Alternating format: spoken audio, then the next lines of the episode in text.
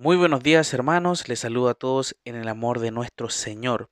Y vamos a continuar con nuestro querido Sermón del Monte que nos hablan acerca de enseñanzas del Señor Jesucristo hacia sus discípulos. Y hoy vamos a ver otro tema bastante importante que dice lo siguiente, eh, los versículos 27 y 30 del capítulo 5 de Mateo. Oísteis que fue dicho, no cometerás adulterio, pero yo os digo, que cualquiera que mira a una mujer para codiciarla, ya adulteró con ella en su corazón. Por tanto, si tu ojo derecho te es ocasión de caer, sácalo y échalo de ti, pues mejor te es que se pierda uno de tus miembros y no que todo tu cuerpo sea echado al infierno. Y si tu mano derecha te es ocasión de caer, córtala y échala de ti, pues mejor te es que se pierda uno de tus miembros y no que todo tu cuerpo sea echado al infierno. Mis hermanos, el Señor ahora comienza con otro contraste, ya y se mencionan estas frases bien interesantes que dice, eh, oíste que fue dicho, ya los antiguos eh, eh, no matarás, se mencionó en el devocional o los devocionales anteriores, y ahora habla acerca de otra cosa, oíste que fue dicho, no cometerás adulterio, ¿ya? Otra forma de contraste con lo que él dice después, pero ahora o yo os digo, ¿ya? O sea, esto es lo que se le ha dicho a ustedes durante mucho tiempo, y yo digo esto, pero eso no significa, hermanos, que es una modificación, sino que está dando un complemento a la ley, ¿ya?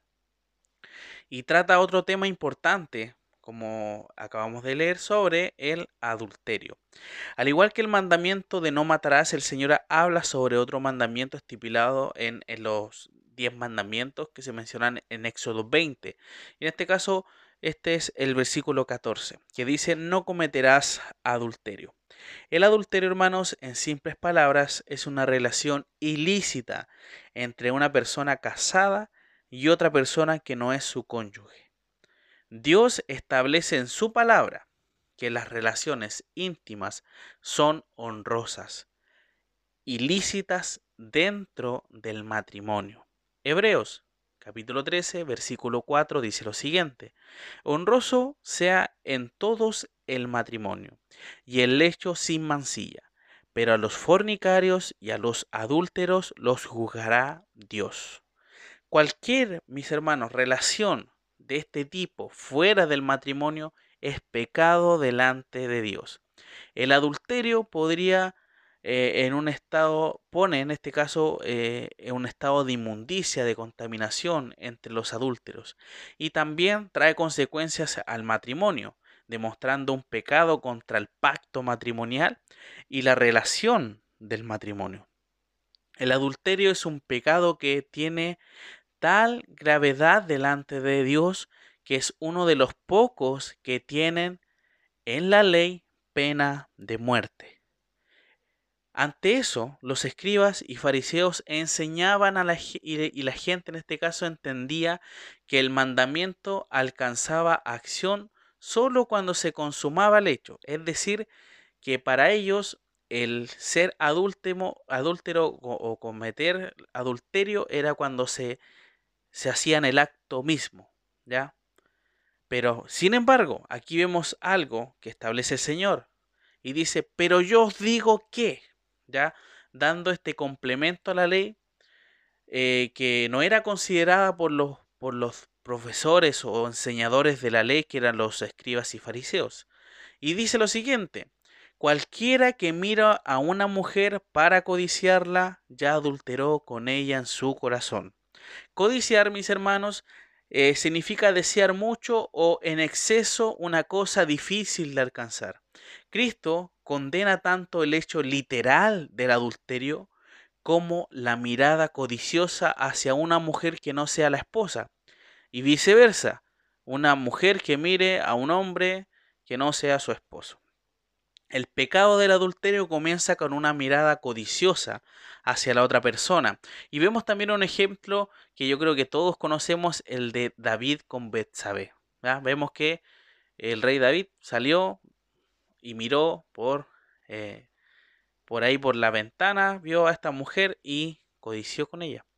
El pecado, mis hermanos, acá que el Señor menciona, no es mirar a una mujer. O sea, no, yo no por mirar a una mujer voy a estar en pecado, sino que el pecado está en verla para codiciarla y tenerla. Ese es el pecado. La solución que el Señor define para esta acción utilizando una metáfora del cuerpo. ¿ya? Eso es lo que está mencionando acá acerca del ojo y de la mano derecha. Y vemos acá, hermanos, que dice que eh, tenemos que entender de que no está recomendando una mutilación del cuerpo. Ya no está diciendo que ustedes sáquense pedazos del cuerpo, porque si nos sacamos hasta todas las partes de nuestro cuerpo, nuestro corazón va a seguir igual de malvado. ¿ya? Eso es claro.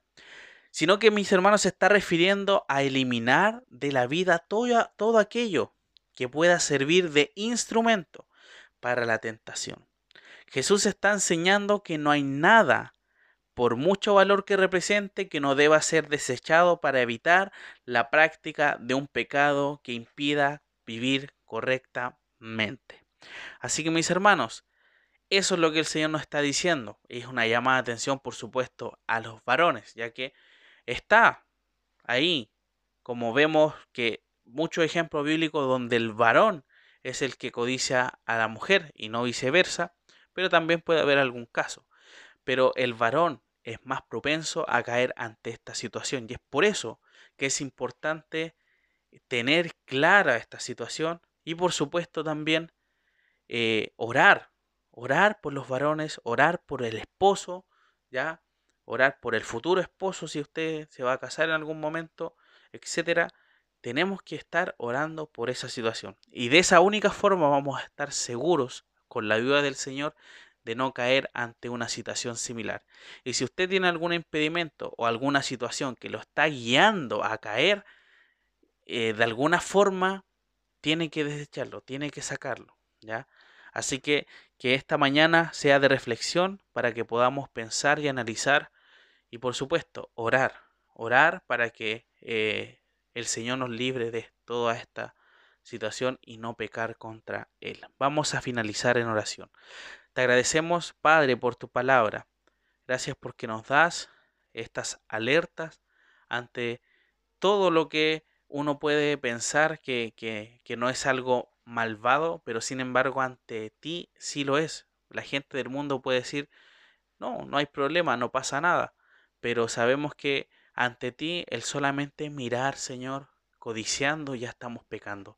Ayúdanos a no caer en este pecado tan grave, Señor, sino que líbranos de poder tener estas consecuencias eh, realmente lamentables para las personas que lo hacen y ayuda a que los esposos, los varones que estén escuchando puedan eh, estar atentos hasta a estos peligros. Ayúdanos, Señor, como iglesia, a poder estar orando por los varones y también por, por supuesto por las damas que puedan estar o, eh, propensos a caer ante esta situación. Líbranos de este mal, Señor. Te lo pedimos en el nombre de Jesús. Amén.